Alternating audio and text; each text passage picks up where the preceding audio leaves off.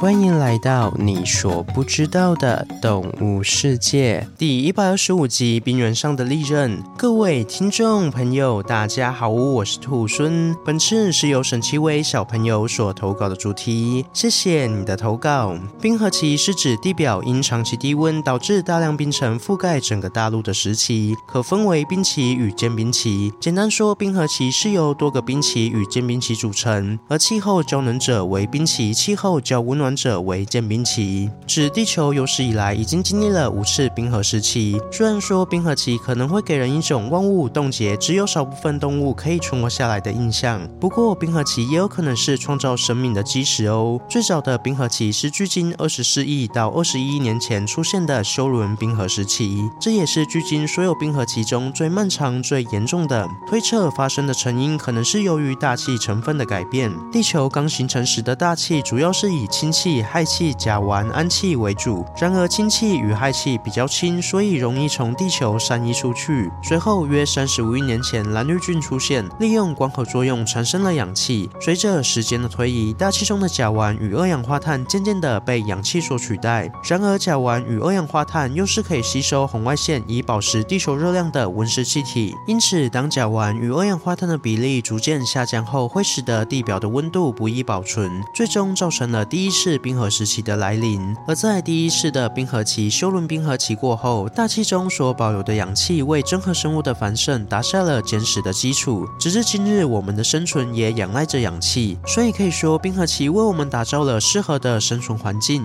而上集说到的极热事件与人类的诞生也有着千丝万缕的关系，这让兔孙不禁想：人类诞生于极热，但适应于冰河所创造的环境，有种言语道不出的美意啊！虽然地球正处于两百五十万年前出现的末次冰河期中，但我们却不觉得寒冷，是因为目前正处于相对温暖的间冰期中。然而，间冰期的出现正是造成继恐龙之后统领冰原的剑齿虎灭绝的原因。今天就来向大家介绍在冰原中叱咤风云的霸者剑齿虎吧。剑齿虎是对拥有演化出极长犬齿物种的通称，这些犬齿像宝剑一样张牙舞爪，连嘴巴闭起来的时候，那两颗长达十到二十公分的牙齿依然清晰可见。剑齿虎起源于白垩纪晚期，灭亡在更新世晚期，也就是距今三千三百七十万到九千年前的时光里。虽然说时间跨度很大，但每一时期的剑齿虎都大相径庭。因为只要符合剑齿这一条件的动物都可以称为剑齿虎，所以剑齿虎家族中有许多成员甚至不是毛科的动物，很意外吧？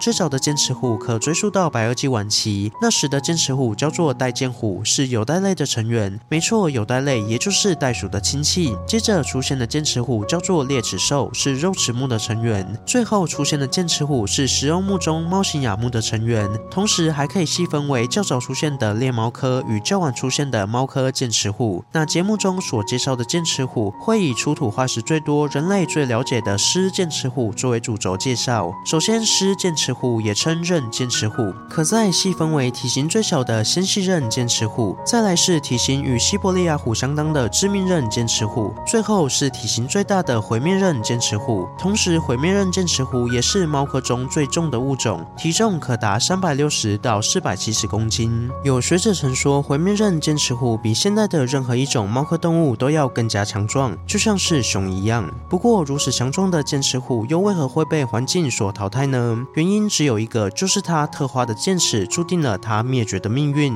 我们先从骨骼的结构开始看起。剑齿虎拥有长约十到二十公分的犬齿，如此长的牙齿使得剑齿虎在撕咬时，嘴巴必须张得比别人更开，才能让牙齿咬进猎物体内。为此，剑齿虎的头骨构造与现行的猫科动物差异甚大。以狮子为例，它们的颧弓比较大，所以可以容下更多的肌肉，使得咬合力会更加强大。但同时，嘴巴大约只能张开六十度左右，因此配合它们的牙齿当然就不能太大颗，否则根本无法顺利咬下大型的猎物。而剑齿虎的颧弓要比狮子要小得多，能容下的肌肉也相对较少，但好处是嘴巴可以张开超过九十度。只有嘴巴张得这么开，剑齿虎的剑齿才有用武之地。当然，这牺牲掉了部分肌肉，使得剑齿虎的咬合力大约只有狮子的三分之一而已。补充一下，虽然剑齿虎与狮子等现存的大型猫科动物在攻击猎物时往往会从脖子下手，但最终造成猎物死亡的原因却不尽相同。狮子因为犬齿短，所以很难贯穿猎物的气管，因此食指在咬住猎物脖子时，主要是透过窒息的方式来杀死猎物，所以花的时间会比较久。而剑齿虎就比较快速，是透过较长的犬齿可以直接割断猎物的气管，使其快速的死亡。